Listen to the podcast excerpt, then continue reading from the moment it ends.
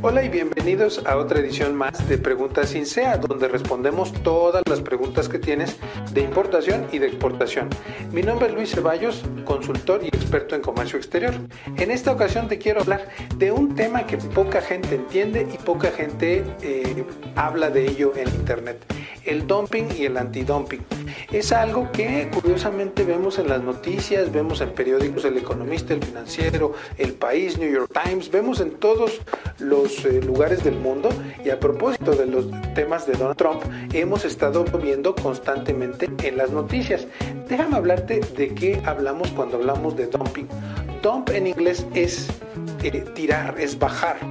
Eh, y el dumping es una medida que varios países hacen para bajar los precios de sus productos.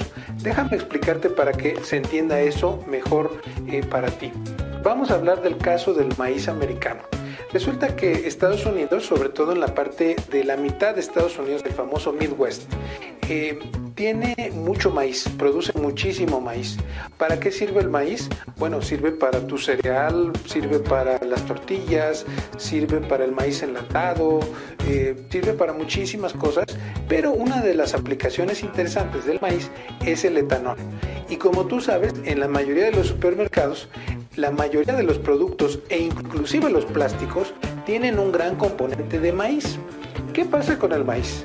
Eh, Estados Unidos tiene una cierta producción, un cierto nivel de producción, y ellos tienen un gremio de los maiceros, eh, los corn huskers, eh, en fin, tienen varios nombres, pero hay un gremio del maíz, hay un grupo de interés del maíz. Entonces, este grupo de interés, que normalmente participa en el Congreso de Estados Unidos, le pide a los Estados Unidos que les den ciertos subsidios que en algún lado se llaman subvenciones, subsidios, etc. Entonces esos productos salen a nivel internacional, el maíz sale subsidiado y por eso es más barato que otros países.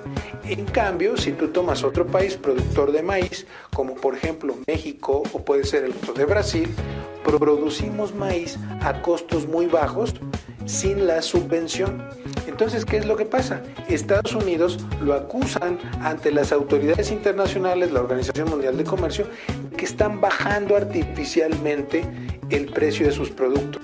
Entonces, si se vende una tonelada de maíz, por poner un ejemplo, en 100 dólares, eh, y México vende a 100 dólares la misma tonelada de maíz, pues la tonelada de maíz americano está subvencionada y a veces puede llegar a precios más baratos. Eso se llama dumping. Es decir, el dumping es cuando un país vende a precios extremadamente baratos por, eh, digamos que, hacer quebrar a otros países que producen el mismo producto. Déjame ponerte otro ejemplo. El caso muy sonado de las telas textiles, o de los textiles. Resulta que China ha sido eh, muy criticada, al igual que la India, por su gran producción de telas. Eh, esas telas se dice son muy baratas. A China le conviene exportar telas porque se ha adueñado de ese mercado de las telas y le ha robado a países como Inglaterra la producción de telas masivas. Entonces, ha sido acusada varias veces, hay varios países que han sido acusados varias veces por tener sus telas muy bajas. ¿Por qué? Por subsidios del gobierno, por regalos del gobierno, el, gobierno regala terreno, regala varias facilidades para que las telas chinas a veces sean mucho más baratas que, por ejemplo, las telas mexicanas.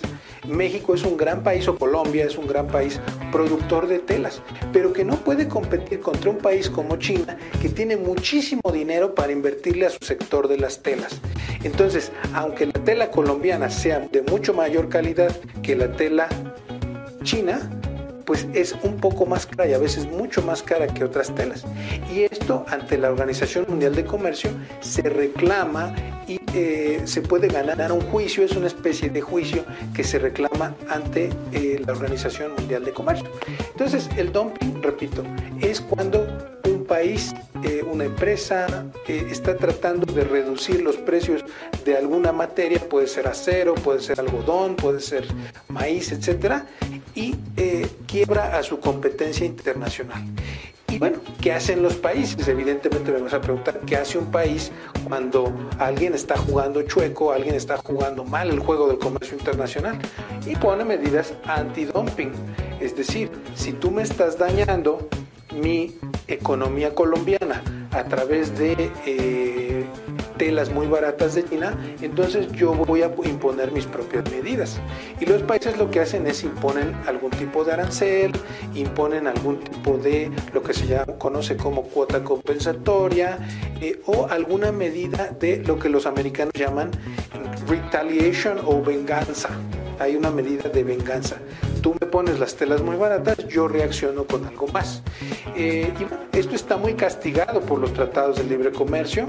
Eh, normalmente en un tratado de libre comercio se trata de negociar estas cosas para que no tengan problemas, pero la entrada de China en el mercado internacional ha hecho que esto tenga bastante problema. Pero bueno, eh, como último caso, me gustaría comentar el caso del algodón que ha sido peleado muchísimo entre Estados Unidos y Brasil. Y lo que ha sucedido con el algodón es que el algodón brasileño es mucho más barato de producir que el algodón americano pero el sector americano de algodón, eh, pues recuerda que apoya a los jeans o los pantalones de mezclilla eh, y apoya muchísimos sectores, es una parte muy importante de estados como Luisiana y del sur profundo de la Unión Americana. Y eh, ha habido muchos subsidios y de alguna manera apoyos a los productores de algodón que no ha sido lo mismo en Brasil y hace algunos años Brasil demandó ante la Organización Mundial de Comercio a Estados Unidos por estas prácticas y resulta que ganó y ha podido eh, imponer ciertas medidas Brasil a nivel internacional. Bueno, estos son algunos casos, como estos hay muchísimos. Eh, que se escuchan bastante y que se pueden ver inclusive en la, en la página de la Organización Mundial de Comercio. Pero bueno, hasta aquí terminamos en este episodio. No se te olvide suscribirte eh, si quieres aprender mucho más de importación, de exportación, del comercio internacional. Y si quieres venir a nuestros cursos donde vemos todo esto y te hacemos un experto en importación, exportación, no se te olvide dejarnos tu correo electrónico o tu WhatsApp y nosotros te enviamos nuestros catálogos de cursos especializados para ti. Nos vemos en una próxima ocasión aquí en comercioaduanas.com.mx. Mi nombre es Luis Ceballos y hasta la próxima.